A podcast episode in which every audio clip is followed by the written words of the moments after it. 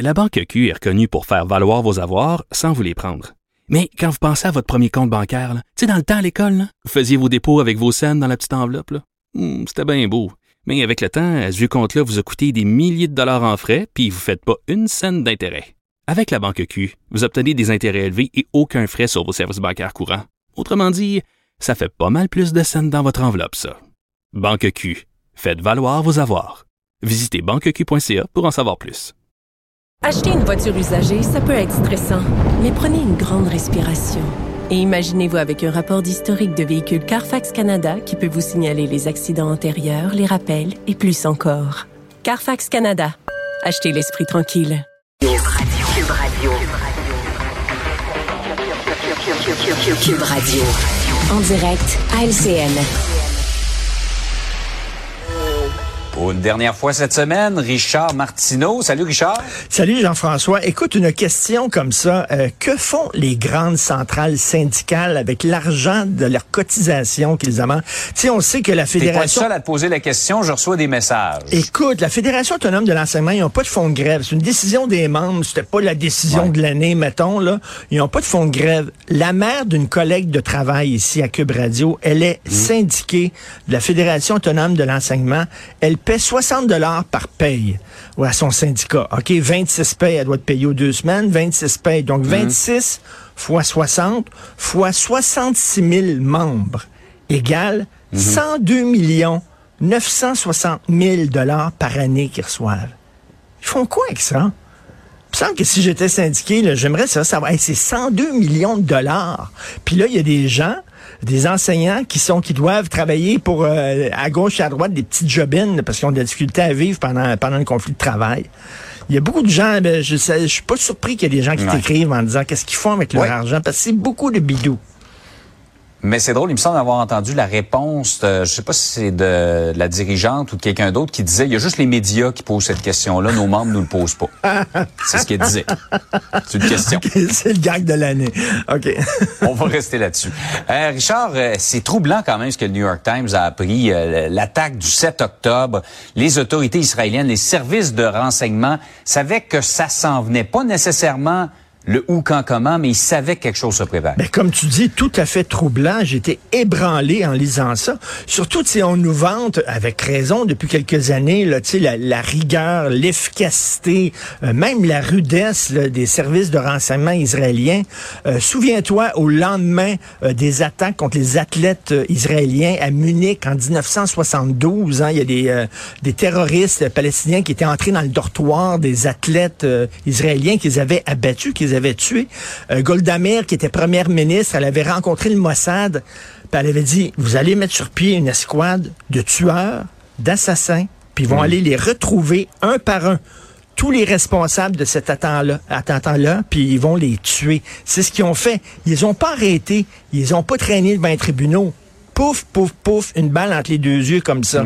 Écoute, euh, d'ailleurs, euh, Steven Spielberg a fait un film là-dessus, son meilleur film en carrière, selon moi, qui s'intitule Munich. Bref, il niaise pas avec la POC, euh, le service euh, de contre-espionnage israélien.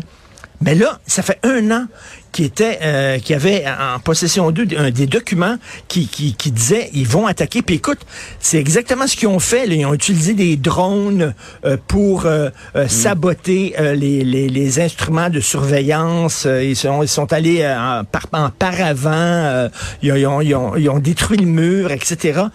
Donc, et, non seulement ça, non seulement depuis un an, il y avait ce document-là, mais il y a trois mois, en juillet, il y a des gens du service de renseignement qui ont dit à l'armée israélienne, ils ont dit là, ils sont en train de s'entraîner. Puis euh, selon ce qu'on sait, là, selon ce qu'on a appris, ils sont en train de, de passer à l'action. Ils s'entraînent pour justement euh, euh, euh, faire ce qu'ils avaient prévu dans leurs documents selon l'entraînement. Et là, il y a quelqu'un dans l'armée israélienne qui a dit, moi, je crois pas ça. Je trouve que c'est totalement imaginaire, ça donne rien. Ils ont pris le On document. pensait en fait qu'il n'y aurait pas les ont- moyens de faire ça. c'est ça, ils n'ont pas les moyens de faire ça, ils ont mis le document de côté. T'imagines comment se sentent les Israéliens aujourd'hui en disant notre propre service de renseignement et l'armée israélienne est en possession, savait que ça s'en venait, ont rien fait. Écoute, je sais pas, mais ça va être euh, extrêmement dur pour le régime en place euh, de défendre sa position, mais ça va brasser tout un scoop. Selon moi, c'est le scoop journalistique de l'année que le New York Times a sorti. Par ailleurs, euh, je me doutais que tu commenterais ça ce matin. Cette attitude de la députée conservatrice qui a dit à Pascal Saint-Onge, pouvez-vous répéter ça en anglais, s'il vous plaît? Ben oui, on connaît le Pierre-Carl Pelado en français, s'il vous plaît. Là, c'était in C'est ça. English, please. Alors, euh, Exact. Rachel Thomas, donc un comité, euh, le comité du patrimoine qui se réunissait, et là, justement, la députée conservatrice qui dit à Madame Saint-Onge, pouvez-vous répéter vos réponses en anglais?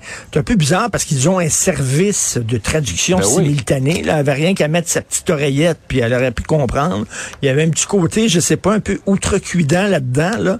Euh, parlez en anglais, s'il vous plaît. Ça, c'est la mauvaise nouvelle. La bonne nouvelle, c'est que tout de suite, le Parti libéral, le NPD, le Bloc, dit ça n'a pas de maudit bon sens. On est dans un pays bilingue, officiellement bilingue. C'est assez étonnant de la part du, euh, du Parti euh, conservateur. Souviens-toi, Stephen Harper, lorsqu'il était premier ministre, même lorsqu'il était à l'étranger, il commençait ses discours en français. Il parlait Ouais, très ouais. bien français. Euh, donc, les chefs euh, du Parti conservateur ont tout le temps dit que le français était très important. Elle, je sais pas, j'espère qu'elle s'est fait rabrouer par son parti. Elle s'est excusée, mais ça montre aussi à quel point le français est quand même assez fragile et le mythe d'un pays bilingue, à, à, Anne-Marie ou Scanmarie, là, d'une mare à l'autre, Ouais. là, euh, veut dire, là, avec, euh, avec D'un le- d'un Atlantique à l'autre, comme disait l'autre. C'est vrai. Qui avait dit ça déjà d'un Atlantique à l'autre? là? Je me rappelle Ben, pas. Ben, euh, écoute, euh, avec le poids des francophones qui diminue, euh, qui font comme neige au soleil, euh, des immigrants qui arrivent, qui parlent anglais et une autre langue, bientôt, les deux langues officielles au Canada, ça va être le mandarin et l'anglais, et le français de Ouais. moins en moins. Mais bref, c'est une sacrée gaffe euh, de la part du Parti conservateur, mais en dit long sur euh, justement la fragilité du mythe des deux langues officielles au Canada. Ouais. Et une certaine attitude, disons, qui est plus Ben- répandue euh, dans l'ouest du pays, Ben, là, d'un certain dédain euh, du français. Ben, mets ton oreillette, puis tu vas voir la traduction simultanée. C'est quoi cette affaire-là? Parle-moi en anglais. Vraiment. Quelle outrecuidance. So, Richard, have a nice weekend. Have a nice weekend, you too. Salut, Salut.